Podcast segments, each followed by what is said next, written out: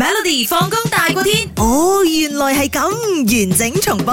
係咁多位駕駛人士留意下啦，大家都可以估一估，同埋希望自己可以攞到最高分啦吓。OK，嗱，今日嘅呢個趣聞呢，就係關於英國有一項有趣嘅研究嘅，係透過二千零二十四位英國駕駛人士進行測試啦。 OK，跟住就研究佢哋呢，就揸咩牌子嘅車啦，跟住揸咩顏色嘅車咁樣嚟分析佢哋呢啲駕駛者係咪有精神疾病嘅傾向嘅？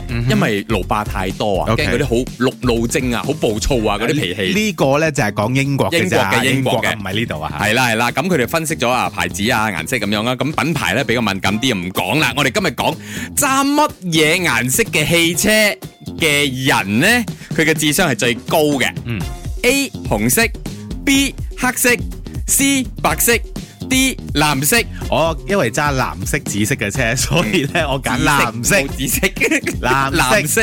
哦，因為係你自己揸緊呢架車嘅啫。係啦，你係答錯咗嘅， 你都喺排名入邊嘅。哦我一陣間講你排喺第幾。嗱，呢一項研究呢，就話到揸白色車嘅車主呢，平均嘅智商係最高嘅，攞咗第一名。嗯咁第二名，我揸咩顏色車啊？我唔知啊你你唔可以咁冇心我唔嘅，記得咗啦。你今日而家揸白色嘛？唔係 咩？唔係黑色、紅色、青色、藍色、黃色、粉紅色。我係灰銀色噶，灰 灰色銀色啊， 攞第二名啊！嗱 OK，第三名呢，就係揸紅色車嘅人，咁而第四名呢，就係藍色車嘅人。哦 OK，唔錯唔錯啊我智商高過你。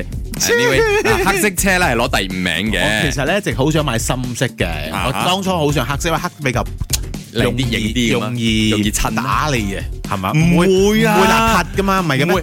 灰銀色最容易啊，咁咩係啊，黑色你少少塵都中噶，睇到呢度又要洗車啦咁樣。灰銀色一直都覺得係邋遢啊嘛，個顏 色。唔係因哦為佢殘硬啊，擰得滯啊，你睇唔到嗰啲塵嘅，真嘅，只可以自己呃自己啦。嗱，最後一名係揸綠色嘅車喎，哦但係馬來西亞都好少有人綠色㗎啦，係嘛都。 有 My 嘅阿潤啊。